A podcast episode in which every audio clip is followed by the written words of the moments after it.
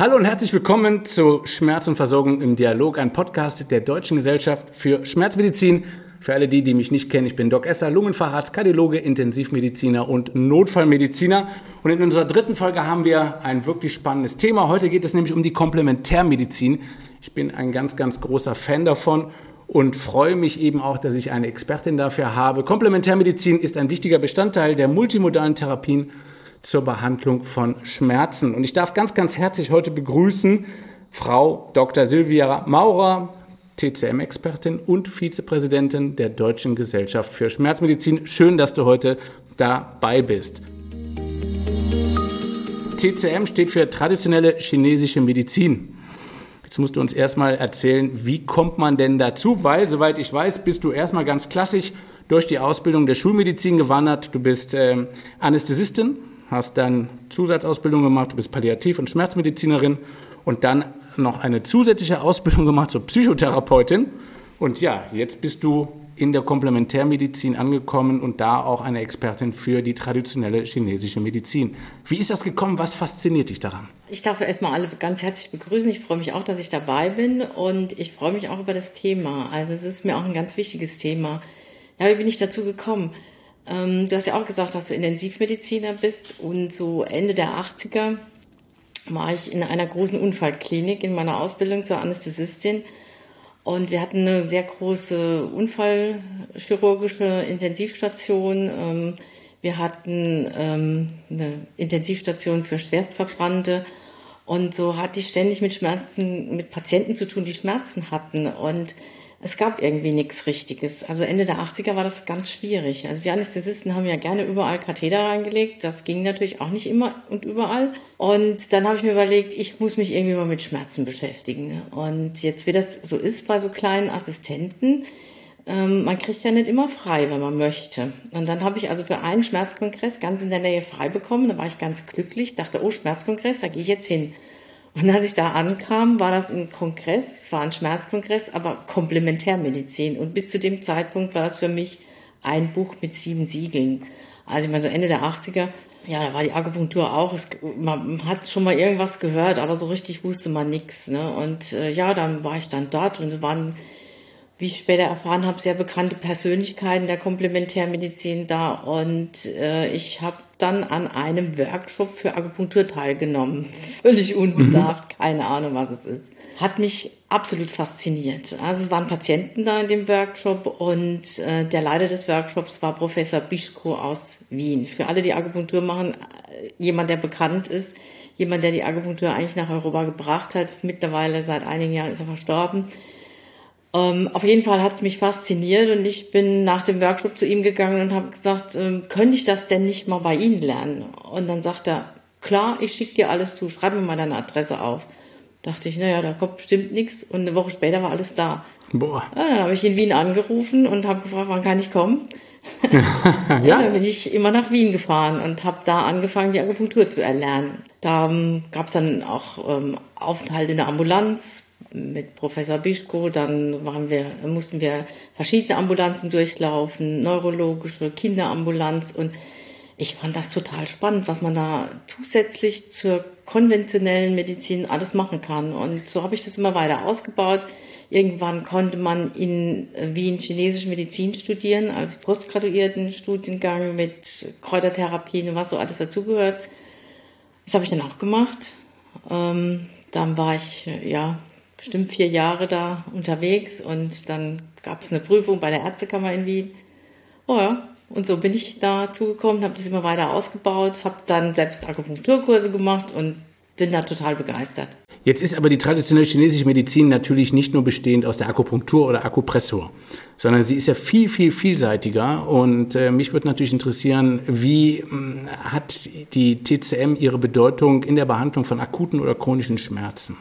Also es gibt ja äh, in der TCM einfach nochmal ähm, ganz andere Möglichkeiten der Diagnostik, wie wir sie in der, ich nenne es jetzt mal Schulmedizin kennen.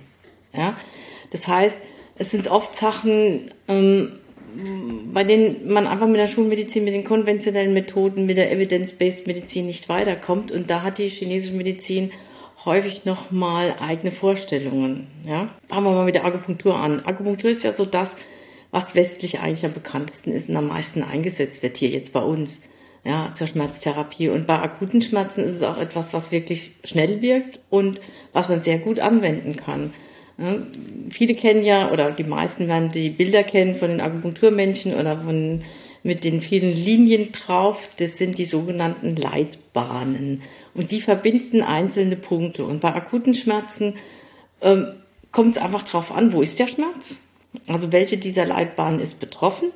Und welche Punkte kann ich dann auswählen, um, wie die Chinesen sagen, diese Leitbahn wieder durchgängig zu machen. Nämlich die Vorstellung ist die, in dieser Leitbahn fließt Qi, diese Lebensenergie und Blut. Und wenn es zu einem Schmerz kommt, dann ist der freie Fluss unterbrochen. Und mit dem Einstich der Nadel bringe ich wieder diese Energie zum Fließen und damit ähm, die Schmerzen wieder weg. Ganz einfache Vorstellung funktioniert bei akuten Schmerzen meistens wirklich gut.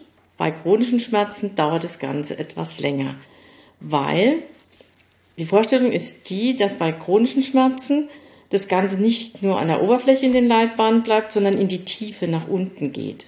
Und man das quasi erstmal wieder von da unten bearbeiten muss. Und das dauert einfach länger. Die Akupunktur ist ja eine Regulationsmedizin. Das heißt, der Körper muss selbst darauf reagieren, er muss selbst was tun. Also er kriegt nur eine Information, mach, und dann muss er machen. Und äh, bei chronischen Schmerzen ist es so, dass die Patienten am Anfang oft was merken und sagen, oh, das war kurz besser, aber es hat leider nicht lang angehalten. Also das dauert schon einige Behandlungen, bis man wirklich mal sagen kann, okay, das passt, das hält jetzt auch mal länger an. Ne? Und ja, das ist ähm, die Möglichkeit, die man mit der Akupunktur hat.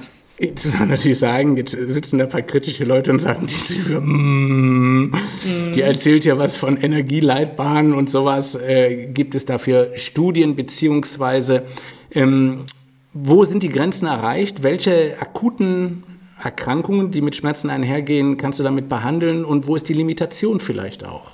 Also, Studien gibt es. Es gibt ja diese zwei großen Studien, die von den Krankenkassen durchgeführt wurden. Ähm, seitdem dürfen, darf man ja jetzt bei den gesetzlichen Krankenkassen das LWS-Syndrom und die Gonarthrose auf äh, Kosten der Krankenkasse behandeln, wenn sie mindestens äh, Schmerzen über sechs Monate äh, bestehen und eine Behandlung auch stattgefunden hat in diesen sechs Monaten. Also ohne Behandlung darf man auch nicht gleich mit der Akupunktur beginnen. So sind zumindest die Vorgaben. Also ja. das heißt schulmedizinische Therapieansätze, die dann unterstützt werden durch die Akupunktur. Genau. Die sollten dann schon also da gewesen sein, aber nicht ausreichen. Und in diesen Studien hat sich gezeigt, dass ähm, die Akupunktur den konventionellen Methoden sogar überlegen war. Und nur deswegen durfte die Krankenkasse das bezahlen. Es gab auch eine Studie von der Krankenkasse zum Thema Kopfschmerzen. Da hat die Akupunktur gleich gut abgeschnitten wie die damals konventionelle Therapie und deswegen wurde sie nicht übernommen in die Bezahlung. Das war der Grund damals dafür. Dann gab es 2017 eine Veröffentlichung von einer Meta-Analyse im äh, Journal of Pain. Also äh, da hat man 39 Studien, RCT-Studien ähm, mal durchgeguckt und hat festgestellt, dass die Akupunktur wirklich eine Wirkung hat. Also waren fast 21.000 Patienten, die da eingeschlossen wurden. Und man hat auch festgestellt, dass das über den Placebo-Effekt hinausgeht. Das ist ja immer so dieses Ding, das ist ja nur Placebo, was ihr da macht. Das ist Na gut, Placebo. aber da gibt es ja eine gewisse Prozentersatz an Effektivität, die man überschreiten muss, ne? oder ein bestimmtes Koevidenzintervall. Und da hat sich ja schon in den Studien was zu, zugunsten der Akupunktur getan. Ja. ja. Und vor allen Dingen, wie gesagt, in dieser Meta-Analyse hat sich sogar herausgestellt, dass die Effektivität der Akupunktur nur 15 Prozent innerhalb von zwölf Monaten verliert. Und das ist natürlich weit über Placebo-Effekt. Ja, also das schon. Und es gibt auch andere Untersuchungen, wo man versucht hat, diese Leitbahnen darzustellen, weil wir können ja immer noch kein physiologisches Korrelat zu den Leitbahnen finden oder ein anatomisches Korrelat. Es gibt Untersuchungen, dass an diesen Akupunkturpunkten kleine Faszienlücken sind, ja, aber diese Verbindungen, wie, warum sind ausgerechnet diese Punkte miteinander verbunden? Auch das ist noch nicht vollständig geklärt. Das wissen wir nach wie vor nicht. Aber man kann die Leitbahn mittlerweile darstellen, über eine Thermografie zum Beispiel. Ja? Also man kann das messen auch. Okay, Silvia, jetzt kommt ein Patient, der hat akute Schmerzen oder der hat chronische Schmerzen aus unterschiedlichen Gründen. Für wen ist denn jetzt die Akupunktur geeignet und wie gehst du denn jetzt vor, um herauszufinden, ob die Akupunktur das richtige Mittel der Wahl ist? Also, da ist für mich wichtig, eine chinesische Diagnose zu stellen, wenn der Patient nach Akupunktur Eine möchte. chinesische Diagnose. Eine chinesische Diagnose. Ja. Was unterscheidet die chinesische Diagnose von der europäischen Diagnose? Die chinesische Diagnose schert sich eigentlich nicht um die Physiologie oder Anatomie, wie wir sie kennen, sondern die hat eine ganz eigene Physiologie und die hat auch einen philosophischen Hintergrund. Also ich gucke mir den Patienten an mit meinen vier Sinnen. Äh, als Schulmediziner interessiert mich natürlich vorher, ähm, was ist an Diagnostik gelaufen, was ist die schulmedizinische Diagnose und gibt es da vielleicht eine Behandlungsmöglichkeit, die noch besser wäre als die Akupunktur. Mhm. Das ist ganz klar, das steht immer zuerst. So, wenn ich mich jetzt entscheide oder wenn der Patient mich fragt, äh, er möchte Akupunktur und ich entscheide mich, dann gucke ich mir dann nach den chinesischen Kriterien an. Dann spielt für mich ein MAT oder ein Sono oder eine Blutuntersuchung erstmal keine Rolle. Die Therapie ist 3000 Jahre alt, da gab es das alles nicht und ähm, da gab es andere äh, Diagnosemethoden. Und das sind eigentlich unsere vier Sinne. Ja? Ähm, da ist erstmal das Tasten, da gehört vor allen Dingen die Pulsdiagnose dazu. Und das ist somit das Schwierigste überhaupt in der chinesischen Medizin, weil das ist ähm, etwas anders, als wir das kennen. Es wird am Radialispuls getastet, mhm. aber der Radialispuls wird an drei Stellen getastet, an beiden Armen und in drei verschiedenen Ebenen. Also man geht von oberflächlich in die Mitte bis runter an den Knochen. Und dann hat man unterschiedliche Pulsqualitäten. Da gibt es insgesamt 28 verschiedene Pulsqualitäten. Und es ist etwas, was wirklich am Anfang extrem schwierig ist. Das muss man wirklich üben, üben, üben. Erfahrung. Und da gehört viel Erfahrung dazu und auch immer wieder Kontrolle, dass man am Anfang jemand hat, der sagt, ja, achte mal darauf, achte mal darauf. Das kennt man ja auch in der westlichen Medizin, ist ja auch nicht anders. Das ist ja normal, das ist ja das Gleiche, wie wenn ich genau. eine Lunge abhöre. Der genau. Laie hört gar nichts und der, der es wirklich kann, der hört dann erstmal ganz, ganz genau. differenziert. Ne? Ja. Und genauso ist das mit der Pulsdiagnostik. Und dann ist zum Beispiel eine Sache, gerade bei dem Tastsinn, wenn jetzt zum Beispiel der Patient mir sagt, bei seinen Schmerzen, wenn ich ihn untersuche, der Druck das tut mir richtig gut. Wenn Sie mal ein bisschen fester drücken, ist es besser. Das ist schon ein Hinweis, dass vielleicht die Akupunktur nicht so ganz die richtige Methode ist. Mhm, okay. Weil das ist ein Hinweis, dass eventuell da ein Energiemangel vorliegen könnte. Und mit der Akupunktur kann ich nur arbeiten mit der Energie, die da ist. Das heißt, wenn ein Energiemangel vorliegt, wird die Akupunktur mir nicht wirken. Das finde ich jetzt ganz nicht. spannend. Das muss du etwas genauer erklären. Ähm, wieso brauche ich, also welche, von welcher Energie reden wir denn da erstmal? also chinesische Energie, das Qi. Mhm. Und wir reden davon, ob äh, genug Substanz da ist. Ich hatte ja vorhin gesagt, also die ursprüngliche Vorstellung ist, dass in diesen Leitbahn Qi und Blut fließt. Also ihr kennt ja alle diese Monade, ne? Also diese Darstellung äh, schwarz-weiß. Mhm. Ne? Das eine, das Schwarze ist das Yin, das Weiße ist das Yang. Die sind immer im Gleichgewicht, dann ist alles in Ordnung. Das heißt, ich habe immer etwas, was Yang ist und immer etwas, was Yin ist. Und Yin ist Substanz und Yang ist Energie, ist das Flüchtige. Und Qi ist in dem Fall die Energie und das Blut ist die Substanz. Ja? Und die Vorstellung ist die, dass das Blut das Qi transportieren muss und das Qi das Blut antreibt. Hm. Ja, warum denn nicht? Ja, es ist, es ist manchmal etwas, ja, wie soll ich sagen? Ich würde sagen, anders. als Kardiologe, das Herz hat vielleicht auch noch eine kleine Rolle als Motor, aber vielleicht nicht ganz so wichtig. Äh, das Herz spielt aber eine ganz große Rolle beim Blut. Also das ist auch da so. Aber das ist nochmal eine ganz andere Geschichte. Es geht, also es geht jetzt nur um diese Leitbahngeschichte. Und wenn jetzt aber kein Blut da ist, was transportieren kann, dann kann die Energie auch nicht fließen, dann stockt es einfach. Verstehe dann, dann funktioniert es nicht. Also ähnlich äh, wird oft verglichen mit einem Auto, das kein Benzin hat. Das kann ich zwar schieben, und das mache ich mit der Akupunktur, da schiebe ich immer das Qi immer ein Stückchen weiter, aber es fährt nie von allein. Ich muss erst tanken. Und wenn ich zu wenig Substanz habe, dann kann, dann passiert nichts. Dann kann ich nicht das in Energie umwandeln. Okay, das heißt, du differenzierst an dieser Stelle dann erstmal, habe ich es hier mit einem energiearmen oder energiereichen Patienten zu tun, bei dem die Akupunktur überhaupt Sinn machen würde. Genau. Und dann würdest du ihn akupunktieren. Ja. Jetzt ist die TCM ja deutlich breiter. Das ist ja jetzt nicht nur Akupunktur, das hat man eben schon gesagt. Da ist, soweit ich weiß, die Phytotherapie spielt da eine große Rolle. Ähm, ich kenne einige chinesische, es gibt leider wenig chinesische Studien, die auf Englisch übersetzt worden sind, was ich sehr, sehr schade finde, weil es jetzt gerade für mich als Pneumologen ganz spannende Geschichten gibt hinsichtlich ähm, Phytotherapien bei Asthmatikern, die deutlich bessere Erfolge haben als beispielsweise die Cortisonbehandlung. Ja, und äh, das große Problem ist aber, dass diese Studien entweder nicht ordentlich ins Englische übersetzt worden sind oder methodische Mängel haben. Aber nichtsdestotrotz, also da liegt, glaube ich, ganz, ganz viel Power drin und ganz, ganz viel Kraft, wo wir einfach noch gar nicht genau wissen, wie das Ganze funktioniert. Aber da ist die Phytotherapie auf jeden Fall, soweit ich weiß, da ist Massage, da ist Ernährung, da ist das Schröpfen, da ist Qigong. Ähm, tai Chi, glaube ich, auch, wenn ich mich ja. recht erinnere. Was äh, kommt denn da für einen Schmerzpatienten alles in Frage? Alles. Ja, schön. Ja viel vor bei dir. Eigentlich alles. Also das ist auch da, es ist natürlich wieder dann so, was möchte ich behandeln, ja? Also wenn ich jetzt, ähm, Tai Chi und Qigong sind ja auch im Prinzip Entspannungsverfahren, ja? Und die sind ähm, sehr unterschiedlich angelegt. Also Tai Chi ist eher Sebastian aus der Kampfkunst, Tai Chi ist mehr Kampfkunst, ist mehr Bewegung, ist mehr Action. Also es kommt immer darauf an, was der Patient auch möchte. Qigong kann man auch mit sehr alten Menschen machen oder mit Menschen, die sich wenig bewegen können. Es gibt ein äh, Qigong im Sitzen zum Beispiel.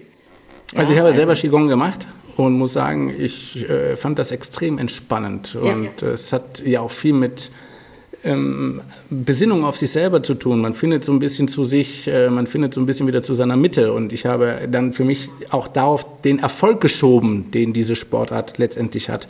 Und ja. könnte mir natürlich auch vorstellen, dass das bei Schmerzpatienten ebenfalls dann eine große Rolle spielt im multimodalen ja. Ansatz. Was meinst genau. du? Genau, natürlich.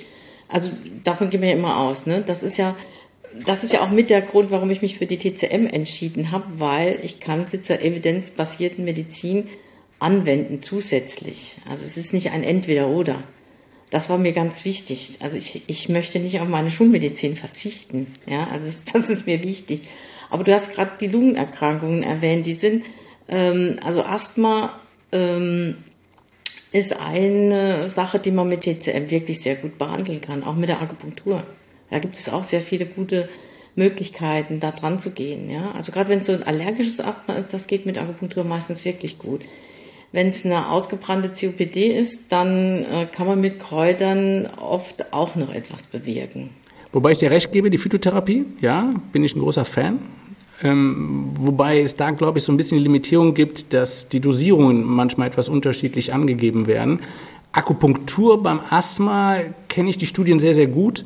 Und die sind ja doch ein bisschen indifferent. Das muss man, ja. glaube ich, fairerweise an dieser Stelle sagen. Viele ne? Studien der Akupunktur sind indifferent. Ja, aber es gibt ja Studien, die schon etwas über den Placebo-Effekt rausgehen und äh, wo man einfach sagen muss, da macht die Akupunktur insbesondere als Zusatzinstrument zur Schulmedizin absoluten Sinn und äh, dann eben Studien, wo man ein sehr unheimliches Ergebnis bekommen hat halt und weil ich habe das nämlich auch gerne verfolgt für meine Asthmatiker und ähm, habe viel mit Akupunktur dann auch probiert, dass ich die bei Kollegen dann angebunden habe. Da muss man fairerweise sagen, ja, das hatte dann doch damit viel zu tun, wie der Kollege oder die Kollegin, die Akupunktur als solche durchgeführt hatte. Also ich glaube, das hatte eher was da mit dem Vertrauen zu tun zum jeweiligen Arzt oder jeweiligen Ärztin, was ja auch im Prinzip gar nicht schlecht ist. Ne? Ja, aber auch da spielt natürlich die Diagnose wieder eine Rolle. Mhm. Ja, also du, es gibt ja es gibt ja zwei Tendenzen in der Akupunktur. Die eine ist ja sehr naturwissenschaftlich orientiert. Das ist im Prinzip feststehende Punkte, die dann jeder bekommt, ja, für die Studien.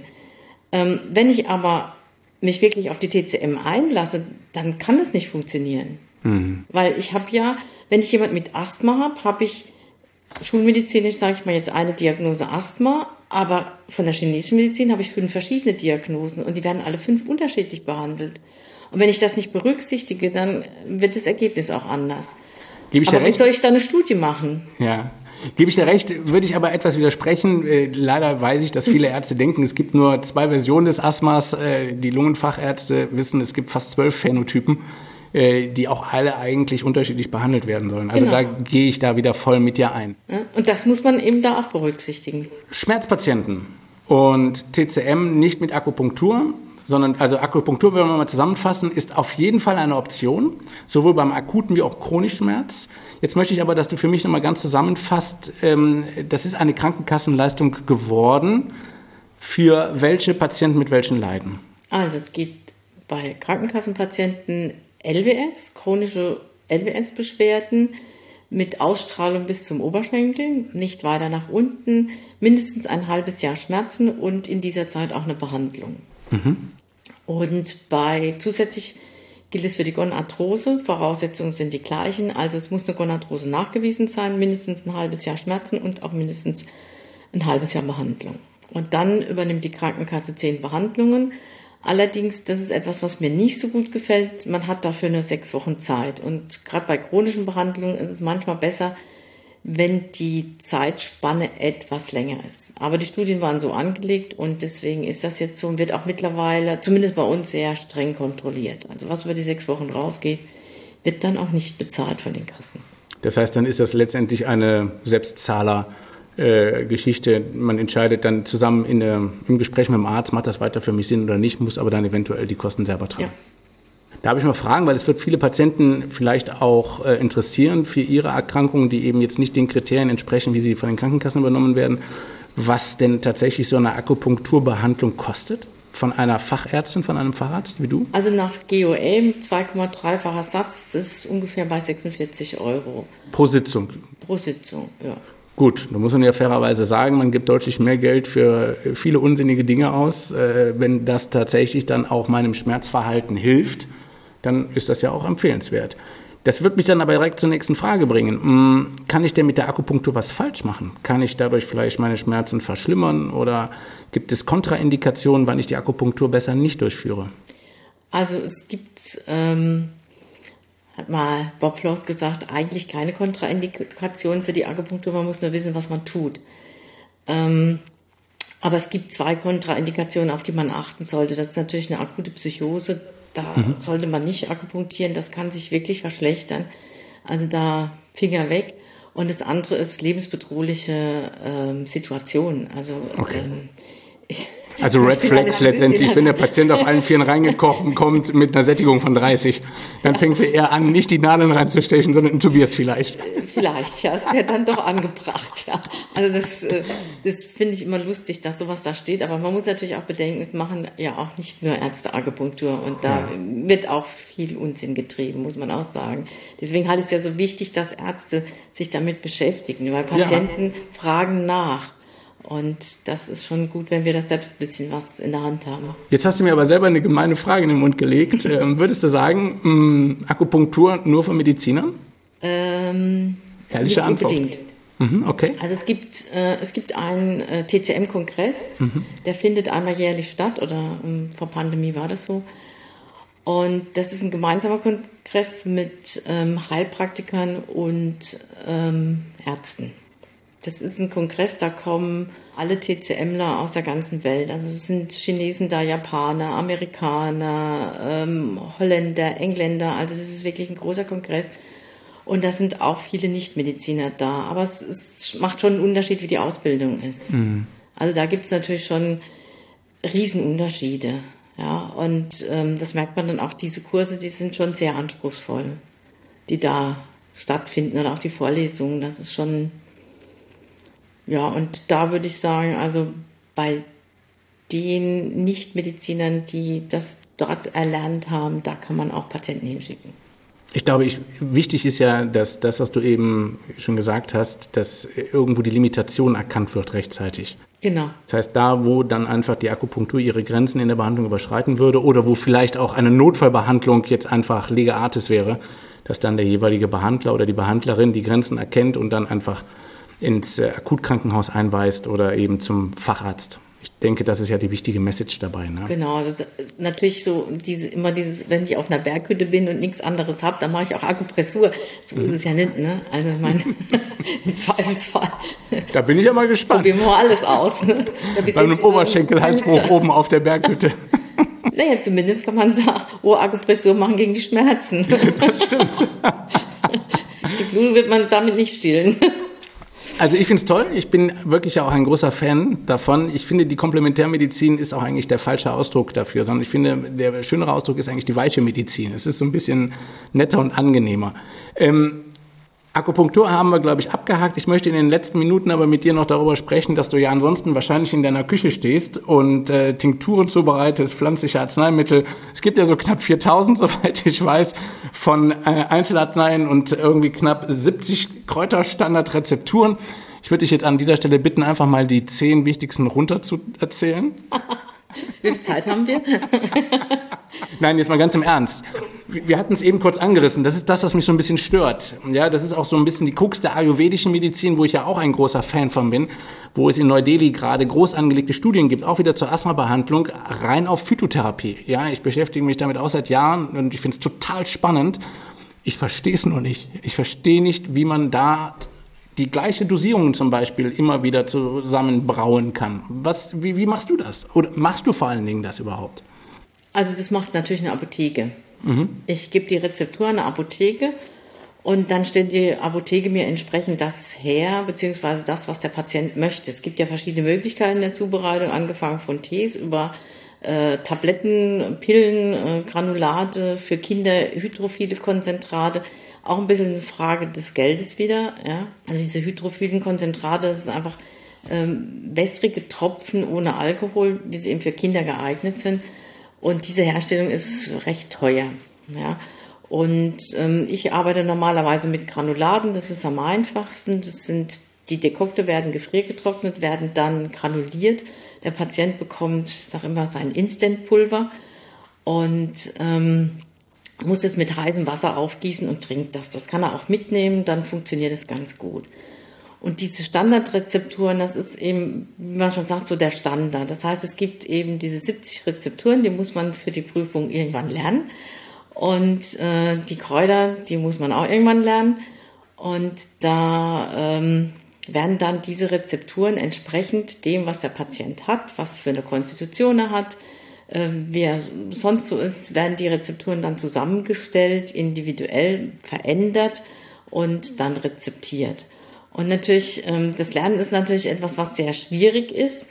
Und ähm, in China lernt man ja normalerweise über Verse und Lieder. Und meine Professorin, Gertrude Kubjena aus Wien, die hat dann gesagt, das machen wir jetzt auch so und hat die Akupunktur in Verse abgefasst und, okay. die, und die Rezepturen in Glieder.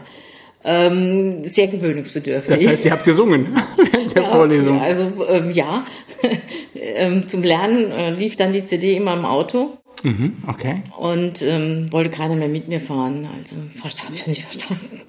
Ich habe ja von dir ein Lied zugespielt bekommen ja. und habe mir das natürlich auch angehört. Ich weiß nicht, können wir da reinhören gerade? Wir hören mal kurz da rein, ja? Ja. Persikus und Kartamus bringen Blutstrom schnell in Schuss. Acherantes führt runter Platykodon rauf. Seutang und Sunisandes lenkt nach unten.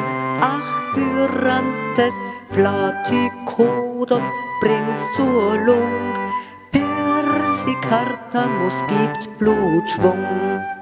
Also abgesehen davon, dass ich finde, da braucht es dringend mal ein Update hinsichtlich Hardrock, habe ich jetzt vor allen Dingen Persikus und Blutfluss verstanden. Ähm, aber so habt ihr es tatsächlich gelernt, ne? Ja. Also ich Hammer. zumindest. Es gab auch äh, welche, die haben gesagt, also das kann, das kann ich mir nicht anhören, ähnlich wie du da brauchst du Rockversion, so geht es nicht. Aber ähm, ich habe ziemlich viel so gelernt, ja. Phytotherapie. Bei welchen Patienten wendest du das denn an? Bei welchen Patienten mit akuten oder chronischen Schmerzen? Wer also profitiert von Kräutern? Vor allen Dingen die Mangelpatienten, weil das ist die Substanz, die ihnen fehlt. Ne? Und ah, wenn ich dann zum Beispiel Kräuter gebe und dann funktioniert die Akupunktur auch wieder. Also das ist durchaus so, dass man das macht. Ich habe Beispiel eine Patientin, Migränepatientin, ja, und die hat eigentlich alles durch, was man so machen kann. Akuttherapie, Prophylaxen bis hin zu den Antikörpern hat bisher alles nicht so richtig wirklich was gebracht. Hat auch Akupunktur bekommen und ähm, kam dann zu mir, ob ich jetzt dann noch was machen könne mit der chinesischen Phytotherapie. Haben wir angefangen, mache ich jetzt mit ihr seit ungefähr drei Monaten. Mhm. Ähm, die Antikörper kriegt sie weiter. Die hatte sie aber schon jetzt über ein Jahr also nicht, nicht neu, sondern die hatte sie, ja, über ein Jahr hatte sie die schon. Wir haben sie nicht abgesetzt, wir haben sie weitergemacht. Sie wollte das auch ähm, irgendwie so, äh, vielleicht bringt es ja doch nochmal irgendwann was. Und jetzt mit diesen Kräutern funktioniert Ach, Ob jetzt die Antikörper wirken oder ob die die Kräuter alleine machen, kann ich nicht sagen. Also wir haben jetzt beides drin. Die Anfälle sind deutlich weniger. Also sieht man ganz deutlich, dass es runtergeht und die Anfälle, die kommen, sind milderer. Ja, eine deutliche Mangelpatientin, auch nichts, bei der ich Akupunktur gemacht hätte. Ja, ich habe hier gesagt, also Akupunktur äh, kann ich, kann ich machen, aber bringt nichts. Ja, das mache ich dann ungern. Ich finde es furchtbar spannend, Silvia. Also bei mir rennst du offene Türen ein hinsichtlich der, ich nenne es einfach weiche Medizin. Ich finde es einfach schöner als dieser Ausdruck Komplementärmedizin oder andere sagen auch Alternativmedizin. Aber ich finde, das ist eher so ein bisschen äh, diskreditierlich oder dis, also ein bisschen respektlos.